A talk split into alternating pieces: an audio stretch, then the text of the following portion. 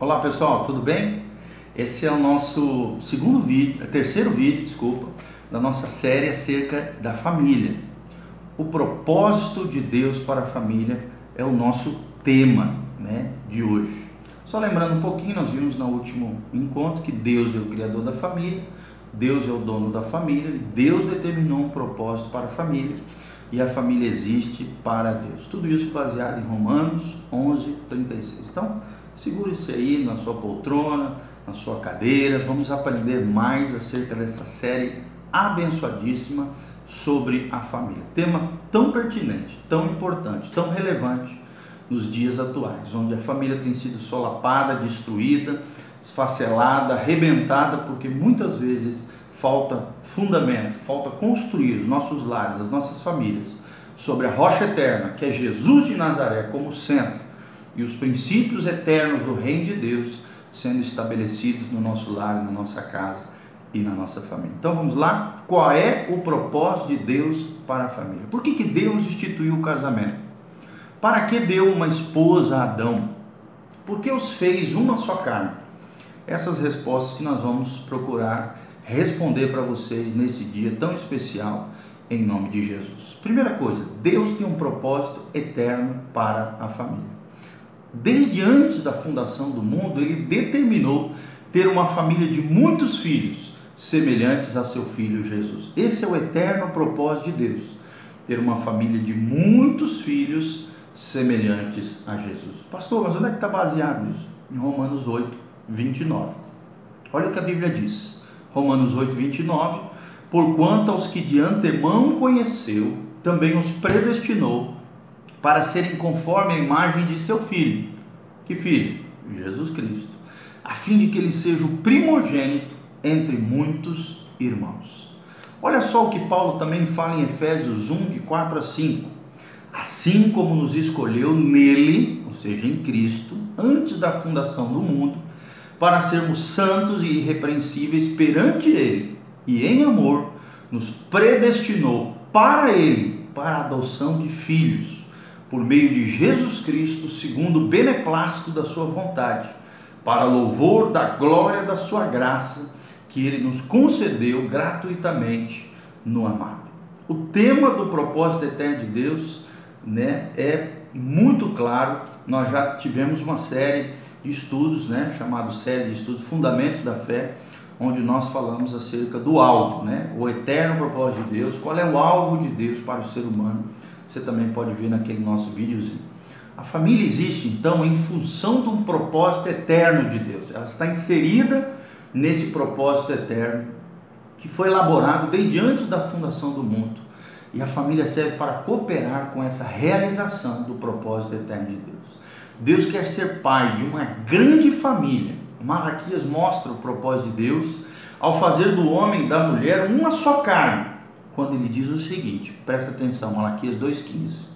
E não fez ele somente um, ainda que ele sobejava espírito? Está perguntando o profeta. E por que somente um? Não é que buscava descendência piedosa? Portanto, guardai-vos em vosso espírito e que ninguém seja infiel para com a mulher da sua mocidade. Então o que, que Malaquias está dizendo aqui? Não foi Adão quem quis ter uma família, mas Deus quis que os seres humanos formassem famílias para a glória de Deus, para cooperarem com essa realização do propósito eterno de Deus. Deus deu ao homem a capacidade de se multiplicar e ter filhos, ou seja, diz aqui o que Malaquias diz 2,15 né, uma descendência piedosa. Esse é o propósito de Deus. E essa descendência piedosa provê a Deus muitos homens e mulheres aos quais pode, Deus pode adotar como seus filhos por meio de Jesus Cristo, nosso Senhor. Está lá em Gênesis 2,18. Disse mais o Senhor Deus: Não é bom que o homem esteja só. Falhei uma auxiliadora que lhe seja idônea. Ou seja, Deus não deu ao homem uma, uma simples companheira, uma mulher como acessório, jamais. Mas uma ajudadora idônea, uma companheira fiel, para que neles e através deles pudessem realizar o seu plano e o seu projeto eterno para toda todos os seres humanos. A família, então, é isso, querida, ela foi planejada para Deus. É uma comunidade servidora dos altos e eternos objetivos do Senhor. Vou repetir: a família foi planejada para Deus e é uma comunidade servidora dos altos e eternos objetivos do Senhor. A família foi criada e existe para cooperar com o propósito eterno de Deus, de ter uma família de muitos filhos semelhantes a Jesus Cristo. Bonhoeffer, né, um grande teólogo é, a, alemão, ele escreveu dentro de uma prisão nazista, nazista né, Dietrich Bonhoeffer. Ele escreveu dentro dessa prisão nazista a uma das suas sobrinhas que estava para se casar. Ele escreveu uma carta para ela dizendo o seguinte: olha as palavras desse grande teólogo, pastor alemão, que foi extremamente perseguido, martirizado, preso na época do nazismo. Ele diz assim: o casamento é mais do que simplesmente o vosso amor, de um para com o outro. Tem uma dignidade e poder mais elevados, pois é o santo mandamento de Deus, por meio do qual ele deseja perpetuar a raça humana até o fim dos tempos. O vosso amor, ou seja, o amor conjugal, diz respeito apenas a vós nesse mundo, mas no casamento sois um degrau na escada das gerações, através da qual Deus faz vir e passar a sua glória e chama seu reino. Em vosso amor, vedes o céu de vossa felicidade mas em vosso matrimônio estáis colocados em um posto de responsabilidade em relação ao mundo e à humanidade. Vosso amor é vossa posição particular, mas o casamento é algo mais que o pessoal, é um estado, é um ofício, é um sacramento, é algo sagrado, é uma coisa abençoada que Deus elaborou para nós. Olha que lindas essas palavras desse Bonhoeffer que é um pastor e teólogo alemão extraordinário. Que benção, né? Como nós somos abençoados através dessa carta que ele escreveu para sua sobrinha que estava para se casar. Então, preste atenção. Como a família coopera com o propósito de Deus? Como é que nós podemos cooperar com esse propósito eterno de Deus? Primeiro lugar, querido, na procriação e criação dos filhos para Deus na procriação e criação dos filhos para Deus. É emocionante pensar que podemos ter filhos aos quais Deus deseja adotar como seus filhos. Como muda a nossa atitude em relação às tarefas e responsabilidades familiares quando compreendemos isso, que geramos filhos para Deus. Ter filhos, quer sejam próprios, quer sejam adotivos, quer sejam espirituais, criá-los no temor do Senhor, cozinhar, lavar, passar, trabalhar para o sustento diário, instruí-los, educá-los, tudo isso fazemos para Deus, para a glória de Deus. Somos seus colaboradores, servos de Deus. Estamos criando seus filhos, querido. Lembre-se disso. Você está gerando filhos para Deus e você está criando filhos para a glória de Deus com esse propósito na mente, todo trabalho, todo esforço para a família se transforma em um serviço para Deus. A mesa da refeição ou a pia da cozinha são altares onde servimos a Deus. E se cumpre então a visão de Zacarias. Preste atenção nas palavras de Zacarias 14, de 20 a 21. Naquele dia será gravado nas campainhas dos cavalos: Santo ao Senhor e as panelas na casa do Senhor serão como as bacias diante do altar. Sim, todas as panelas em Jerusalém e Judá serão santas ao Senhor dos exércitos. Todos os que ofereceram sacrifícios virão, lançarão mão delas e nelas cozerão a carne do sacrifício. Naquele dia já não haverá mercador na casa do Senhor dos exércitos. Zacarias 14, de 20 a 21. É importante então que os pais não só assumam o seu papel, a sua responsabilidade de criar filhos, mas também de encaminhá-los, conduzi-los, guiá-los na direção do Senhor. É necessário orar por eles com eles diariamente, educá-los com o seu exemplo, dedicar tempo de qualidade a eles, ensinar-lhes a palavra de Deus, levar-lhes a experimentar Deus a cada dia de modo que cheguem a ser verdadeiros filhos de Deus. Não desista dos seus filhos.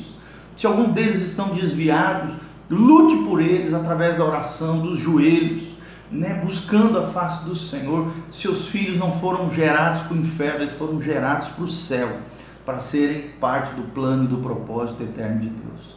O casal que vai ao casamento com o propósito de obter esses benefícios do matrimônio, com esse entendimento, dificilmente chegará é, a ser feliz, né, se, se realmente tiver é, é, motivações escusas, situações é, é, equivocadas, dificilmente vai ser feliz. Mas se seu coração, seus propósitos forem eternos, descobrirá que ao viver em família, não encontrará apenas benefícios, mas também trabalhos, responsabilidades, dificuldades, lutas e sofrimentos. Mas Deus dará vitória sobre todas essas dificuldades. O matrimônio que vive para cumprir o propósito de Deus tem sempre uma atitude positiva, uma atitude de fé, uma visão de fé e confiança. Então, querido, não se amargure diante das tragédias, diante da luta, diante do sofrimento. Ao invés disso, seja feliz no Senhor, Ele é a fonte da nossa alegria, sabendo que toda a nossa vida é para o serviço de Deus em todo lugar, em todo tempo, em toda situação. Estamos servindo a Deus, estamos servindo as nossas famílias, servimos a Deus, servindo pessoas, servindo os nossos filhos, servindo o nosso cônjuge, servindo a igreja de Cristo. Essa família abençoada desfruta dos benefícios legítimos? É claro, é claro que sim. É muito importante saber que Deus não forma uma família para si mesmo às custas da nossa felicidade. Pelo contrário, quando vivenciamos o propósito eterno de Deus para as famílias, automaticamente a felicidade é um subproduto, é um fruto dessa árvore que está vivendo para Deus. Deus quer que nós também sejamos felizes e desfrutemos plenamente dos benefícios que a família nos oferece. Mas esses benefícios, lembre-se sempre, não são primordiais, são secundários, são os acessórios, são os ornamentos, porque o mais importante é o propósito eterno de Deus para a família. Criar filhos, criar uma descendência piedosa, abençoada para a glória de Deus. E os casais que não podem ter filho, como é que fica? Todos os casais podem ter filhos, seja por gerá-los ou então adotá-los.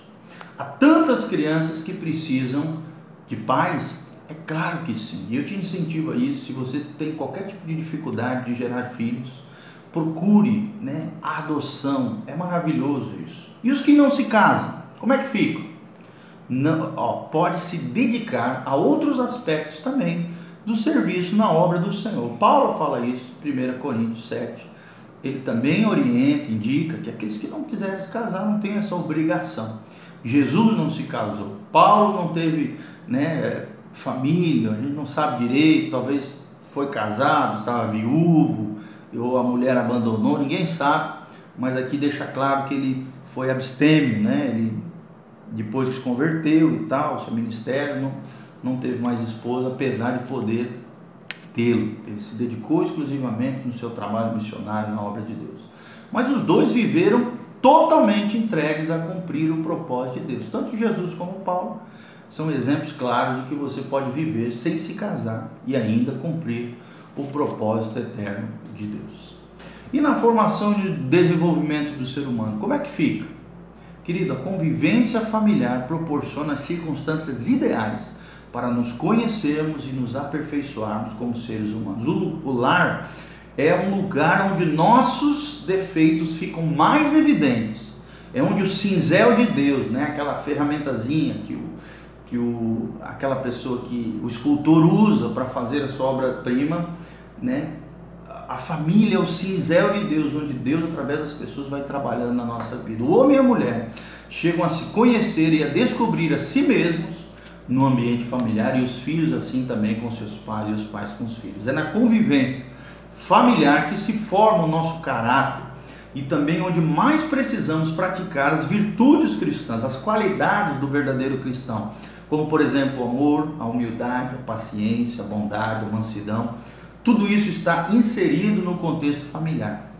É ali que aprendemos as responsabilidades, a diligência, ou seja, o trabalho né, com esforço, com dedicação, a submissão um ao outro em amor, a delicadeza, a sensibilidade, o serviço, a ordem, o respeito, a tolerância uns com os outros. Vivendo em família, aprendemos a perdoar, a suportar, a confessar, a negar a nós mesmos. Tem uma coisa que a gente aprende no contexto familiar, é isso, é negar a nós mesmos em prol de um, de um ideal maior, de um bem comum. Exercer autoridade em amor também aprendemos no contexto familiar, corrigir com bondade, sofrer, sacrificar-nos pelo pelos outros, orarmos, confiarmos em Deus, administrar as coisas, sermos mordomos, dispenseiros fiéis de tudo aquilo que Deus nos coloca e também compartilharmos, sermos generosos uns com os outros. O lar é a escola de formação de Deus, tanto para os pais como para os filhos. Deus usa a convivência familiar mais do que qualquer coisa para transformar e trabalhar e forjar o nosso caráter. A família é a casa do oleiro. Já que, que você deseja se, se conformar com a imagem do seu filho, ou seja, Cristo Jesus, o nosso Senhor, aprenda isso. Viva disso, viva assim, de acordo com o propósito eterno de Deus, segundo Romanos 8, 29. Em terceiro lugar, ser uma base também de crescimento e edificação da igreja. Então a família serve para esses três propósitos que nós mencionamos. Primeiro, né, como é que a família coopera com o propósito de Deus? Na procriação e criação dos filhos para Deus. Segundo lugar, que eu já falei, acabei de falar, na formação e no desenvolvimento do ser humano. E em terceiro lugar, ser uma base de crescimento e edificação da igreja. Uma família abençoada abençoa outras famílias. Deus quer usar nossos lares como bases para a extensão do seu reino na terra. Venha a nós o teu reino, seja feita a tua vontade. Como é que nós vamos atrair o reino de Deus? A começar nos nossos lares, a começar no nosso casamento, a começar na nossa família. Não apenas cooperamos com Deus na criação dos filhos e na formação das nossas vidas, mas também ao abrir os nossos lares aos perdidos, aqueles que ainda não conhecem Jesus, eles se encontrarão em Deus, eles encontrarão a salvação de Jesus Cristo e o ensino da palavra de Deus olhando as nossas próprias vidas, as nossas famílias. Amém? Então pense um pouquinho nisso. Que Deus abençoe sua vida e seu coração, em nome de Jesus. Valeu, gente. Preste atenção, minha oração é essa: que você entenda que você pode cooperar nesse plano, nesse projeto eterno de Deus. Que a graça de Deus venha sobre você, sobre a tua casa, sobre a tua família, que você seja próspero Lembre-se disso, tudo aquilo que a gente investe, amor prospera. Invista amor na sua família. Mas tome cuidado, também não idolatre a sua família, porque Deus é precisa estar no centro, ele precisa ser o valor fundamental, o alicerce, o fundamento do nosso lar, da nossa família. Amém? Deus te abençoe. Um beijo, curta lá nosso vídeo, compartilhe, curte lá o nosso facebook.com barra meditando em Deus. Amém.